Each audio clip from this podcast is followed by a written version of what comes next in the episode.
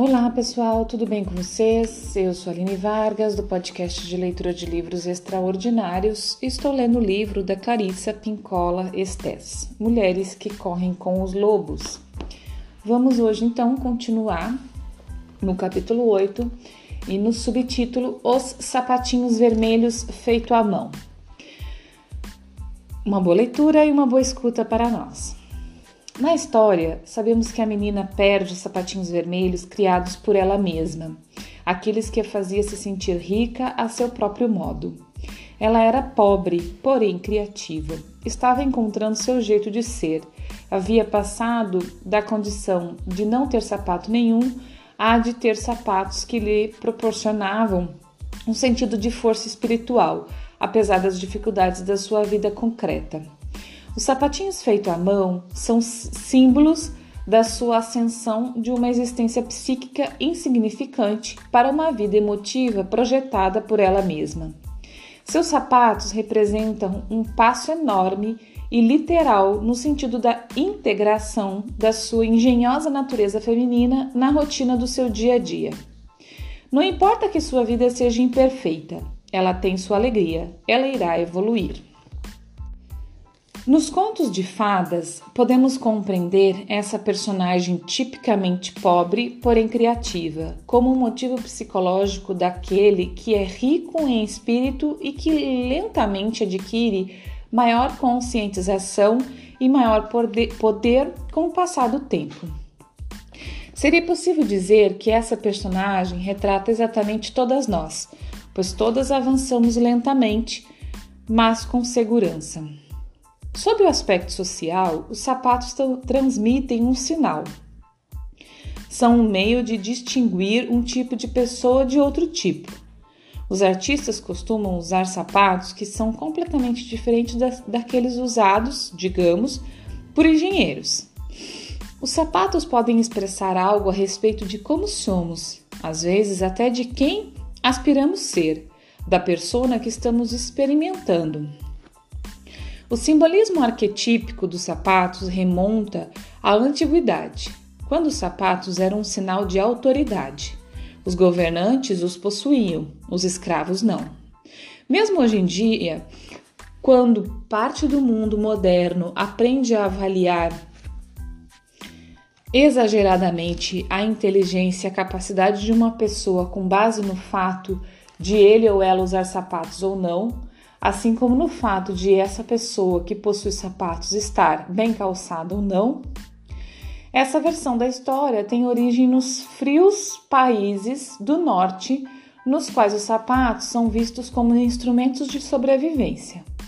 Quando os pés são mantidos secos e aquecidos, eles permitem a sobrevivência da pessoa em condições extremas de frio e umidade. Lembro-me de, lembro de que minha tia me contava que roubar o único par de sapato de uma pessoa no inverno era um crime equivalente ao assassinato. A natureza apaixonada e criativa da mulher corre o mesmo risco se ela não puder se agarrar às suas fontes de alegria e crescimento. Elas são o seu calor, a sua proteção. O símbolo dos sapatos pode ser interpretado como uma metáfora psicológica. Eles protegem e defendem o que é a nossa base, os nossos pés. No simbolismo, no simbolismo dos arquétipos, os pés representam mobilidade e liberdade. Nesse sentido, ter sapatos para cobrir os pés é ter convicção das nossas crenças e ter os meios necessários para segui-las.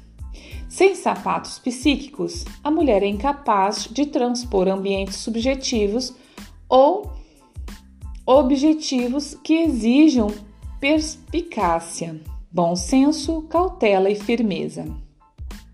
A vida e o sacrifício andam juntos. O vermelho é a cor da vida e do sacrifício. Para, para levar uma vida vibrante, precisamos fazer sacrifícios de diversos tipos. Se você quer ir para a universidade, deverá sacrificar tempo e dinheiro e dedicar uma concentração enorme a essa opção. Se você quiser criar, precisará sacrificar a superficialidade, alguma segurança e, com frequência, seu, seu desejo de ser apreciada, para fazer vir à tona seus insights mais fortes, suas visões mais amplas. Os problemas surgem quando há muito sacrifício, mas nenhuma vida brota disso tudo. Neste caso, o vermelho é a cor da perda de sangue, em vez de ser a cor da vida do sangue. É exatamente isso o que ocorre na história. Perde-se um tipo de vermelho vibrante e amado quando os sapatinhos feitos à mão são queimados.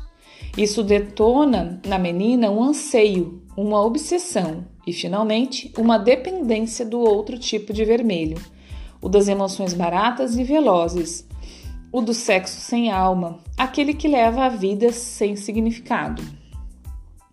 Portanto, ao interpretar todos os aspectos do conto de fadas como componentes da psique de uma única mulher, podemos concluir que a confecção dos sapatos vermelhos pela, pela própria criança representa um feito importante. A menina retira sua vida do status de escrava descalça a de quem cuida da própria vida, com os olhos voltados para o chão, sem olhar nem para a direita nem para a esquerda, para uma conscientização que faz uma pausa para criar, que nota a beleza e sente alegria, que sente paixão e registra a satisfação. E como tudo o que compõe a natureza essencial que chamamos de selvagem, bem como tudo o que compõe a natureza essencial que chamamos de selvagem. O fato de os sapatos serem vermelhos indica que o processo será de uma vida vibrante, o que inclui o sacrifício. Isso é justo e correto. O fato de esses sapatos serem feitos à mão e formados de retalhos demonstra que a criança simboliza o espírito criativo, que, sendo órfão e não tendo recebido ensinamentos por quaisquer, quais, quaisquer motivos, conseguiu reunir os pedacinhos e formar os sapatos usando sua percepção inata. Muito bem. Uma bela e veemente afirmação. Se ela tivesse sido deixada em paz, essa situação teria um progresso agradável para o self criativo. Na história, a menina está feliz com sua obra, com o fato de ter conseguido executá-la, o fato de ter tido paciência para procurar e acumular retalhos, para criar a forma, reunir os pedaços e combiná-los, para manifestar suas ideias. Não importa que a princípio o resultado seja grosseiro. Muitos dos deuses da criação, em todas as culturas e através dos séculos, não criaram com perfeição logo da primeira vez. A primeira tentativa pode sempre receber aperfeiçoamento, assim como a segunda e muitas vezes a terceira e também a quarta. Isso, tem, isso não tem nada a ver com a nossa habilidade e talento. É simplesmente a vida evocativa e em, evolução. Contudo, se a criança for deixada em paz, ela fará outro par de sapatos vermelhos, mais um, um e aí, mais um e ainda outro, até que eles não saiam tão grosseiros. Ela irá progredir. Ela irá progredir.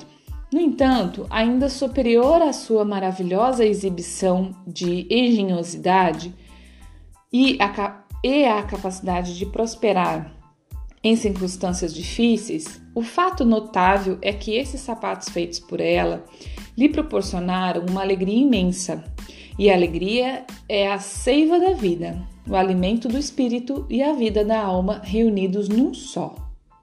A alegria é o tipo de sensação que a mulher experimenta quando ela põe as palavras no papel daquele jeito exato ou acerta as notas ao, pun ao ponto, como queria logo da primeira vez. Uau! É incrível! É o tipo de emoção que a mulher sente ao descobrir que está grávida quando é isso o que é quando é isso o que deseja. E o tipo de alegria que a mulher sente quando vê as pessoas que ama se divertindo. É aquela alegria que ela sente quando realizou alguma coisa na qual insistiu muito, que envolveu sentimentos fortes, algo que a fez se arriscar, algo que a fez se esforçar e se superar para conseguir. Talvez com elegância, talvez não, mas com sucesso. Criou aquele algo, aquele alguém, a arte, a luta, o movimento, sua vida. Esse é o estado de ser natural e instintivo da mulher. A mulher selvagem transparece nesse tipo de alegria. Situações comoventes dessa natureza convocam a mulher selvagem pessoalmente. No entanto, na história, como preferiu o destino, um dia, para se compor, para se contrapor diretamente aos modestos sapatos vermelhos feitos de retalhos, a simples alegria de viver chega rolando e estalando a vida da menina uma carruagem dourada. Ponto. As armadilhas, um novo subtítulo. Armadilha número 1. Um, a carruagem dourada, a vida desvalorizada. No simbolismo dos arquétipos, a carruagem é uma imagem literal, um veículo que transporta alguma, alguma coisa de um lugar para o outro. Nos temas de, nos temas de sonhos modernos e no fol folclore contemporâneo, ela foi suplantada principalmente pelo automóvel, que dá a mesma impressão arquetípica. Do ponto de vista clássico, esse tipo de veículo de transporte é compreendido como a disposição central da psique, que nos transporta de um lado da psique para o outro, de uma ideia para outra, de um pensamento para o outro e de uma iniciativa para outra. O ato de subir na carruagem dourada da velha senhora neste ponto é muito parecido com a entrada da, na gaiola dourada. Ela supostamente oferece algo mais confortável, menos estressante, mas na realidade sua função é a de cativeiro. Ela prende de um jeito imperceptível de imediato, já que a princípio os dourados costumam ser ofuscantes. Imaginemos, portanto, que vamos descer a estrada da nossa vida. Vamos descendo a estrada da nossa vida, com nossos sapatos feitos por nós mesmas e somos acometidas por uma disposição de ânimo que nos diz algo como: talvez outra coisa fosse melhor, talvez algo que não fosse tão difícil, algo que consumisse menos tempo, energia e esforço. Isso ocorre muitas vezes na vida das mulheres. Estamos no meio de um empreendimento e não importa como nos sintamos a respeito dele, estamos simplesmente criando nossa vida à medida que avançamos e fazemos o melhor possível. Logo, porém, somos inundadas por algo que nos diz: isso é muito difícil. Mas olha só aquela beleza logo ali. Aquele negócio todo enfeitado parece ser mais fácil, mais bonito, mais irresistível. De repente, uma carruagem dourada se aproxima. A porta se abre. A escadinha cai e nós subimos. Fomos seduzidas. Essa tentação ocorre com regularidade, às vezes diariamente, e às vezes é difícil dizer não. Por isso, nós nos casamos com a pessoa errada porque nossa vida será mais fácil em termos econômicos. Desistimos de uma pessoa Desistimos de uma pessoa nova na qual estivemos trabalhando e voltamos. Desculpa, vamos lá. Desistimos de uma peça nova na qual estivemos trabalhando e voltamos a usar a velha e desgastada fórmula, porém mais fácil, que viemos tentando forçar nos últimos dez anos. Não levamos aquele belo poema ao nível de refinamento máximo mas o deixamos no terceiro rascunho em vez de trabalhar nele mais um pouco. A passagem da carruagem dourada supera a alegria modesta nos, nos, dos sapatos vermelhos. Embora pudéssemos interpretar esse fato como a procura por parte da mulher de bens e confortos materiais, muitas vezes ele exprime um mero desejo psicológico de não ter de se esforçar tanto com os aspectos básicos da vida criativa. O desejo de facilitar a vida não é, arma, não é a armadilha, pois é natural que o ego tenha esse desejo. A, mas o preço. A, mas o preço. O preço é que é a armadilha. Desculpa, o preço é que é a armadilha. A armadilha se fecha quando a menina vai morar com a senhora velha e rica. Desculpa. Desculpa, dei uma paradinha aqui que a tosse me pegou. Uma coceira na garganta. Então vamos lá. A armadilha, vou ler de novo a última frase. A armadilha se, fe... se fecha quando a menina vai morar com a senhora velha e rica. Nessa casa, ela deverá ficar bem comportada e em silêncio. Não lhe será permitido verbalizar nenhum anseio, e mais especialmente, não lhe será permitida a realização deste anseio. É o início da fome da alma para o espírito criativo. A psicologia junguiana tradicional salienta que a perda da alma ocorre especialmente na metade da vida, por volta dos 35 anos de idade ou pouco depois. No entanto, para as mulheres na cultura moderna, a perda da alma é um perigo a cada dia que passa.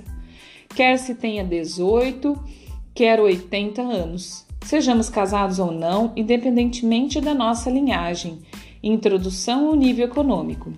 Muitas pessoas instruídas sorriem com superioridade quando ouvem falar que as pessoas primitivas possuem listas intermináveis de experiências e acontecimentos que não que na sua opinião pod, podem roubar sua alma. Desde, desde ver um urso na época errada do ano até entrar numa casa que não foi benzida depois de ali ter ocorrido uma morte. Embora muitos aspectos da cultura moderna sejam maravilhosos e revitalizantes, ela também possui maior quantidade de ursos em épocas erradas e locais não abençoados num único quarteirão do que em milhares de quilômetros quadrados de mato. O fato psíquico crucial continua a ser o de que nosso vínculo com o significado, com a paixão, com o envolvimento e com a natureza profunda é algo que precisamos proteger. Existem muitas coisas que tentam nos forçar, nos arrastar, nos seduzir para longe dos sapatos feitos à mão, que aparentam ser simples como quando dizemos: numa outra hora eu danço, planto, abraço, procuro, planejo, aprendo, faço as pazes, limpo, numa outra hora, só armadilhas. Então terminamos esse primeiro subtítulo de Aras Armadilhas, né? Que é a armadilha número 1, um, que fala da carruagem, certo? No próximo episódio, vamos para a armadilha número 2, a velha secarrona, a força senescente, certo? Então por hoje é isso, pessoal. Muito obrigada. Temos tanta coisa a falar desta parte aqui, mas como eu já disse para vocês, é, serão comentadas, serão dedicadas, serão aprofundadas todos esses, esses temas no nosso grupo lá no Telegram, que vai ser um grupo para encontros semanais, certo? É, quem tem interesse em se aprofundar mais nesse livro e participar desse grupo de estudo e terapia, né? É um grupo de psicanálise em grupo, é, entra lá no Instagram, espaculua, esse lua L-H-U-A. É, no link da bio tem lá grupo Telegram. Você entrar no grupo, vai ter todas as informações. A gente começou uma dinâmica essa semana. É, e sexta-feira a gente tem um primeiro encontro para explicar melhor e entender como é que vai ser, certo? Um grande abraço, muito obrigada. Até o próximo episódio. Bom dia, boa tarde, boa noite.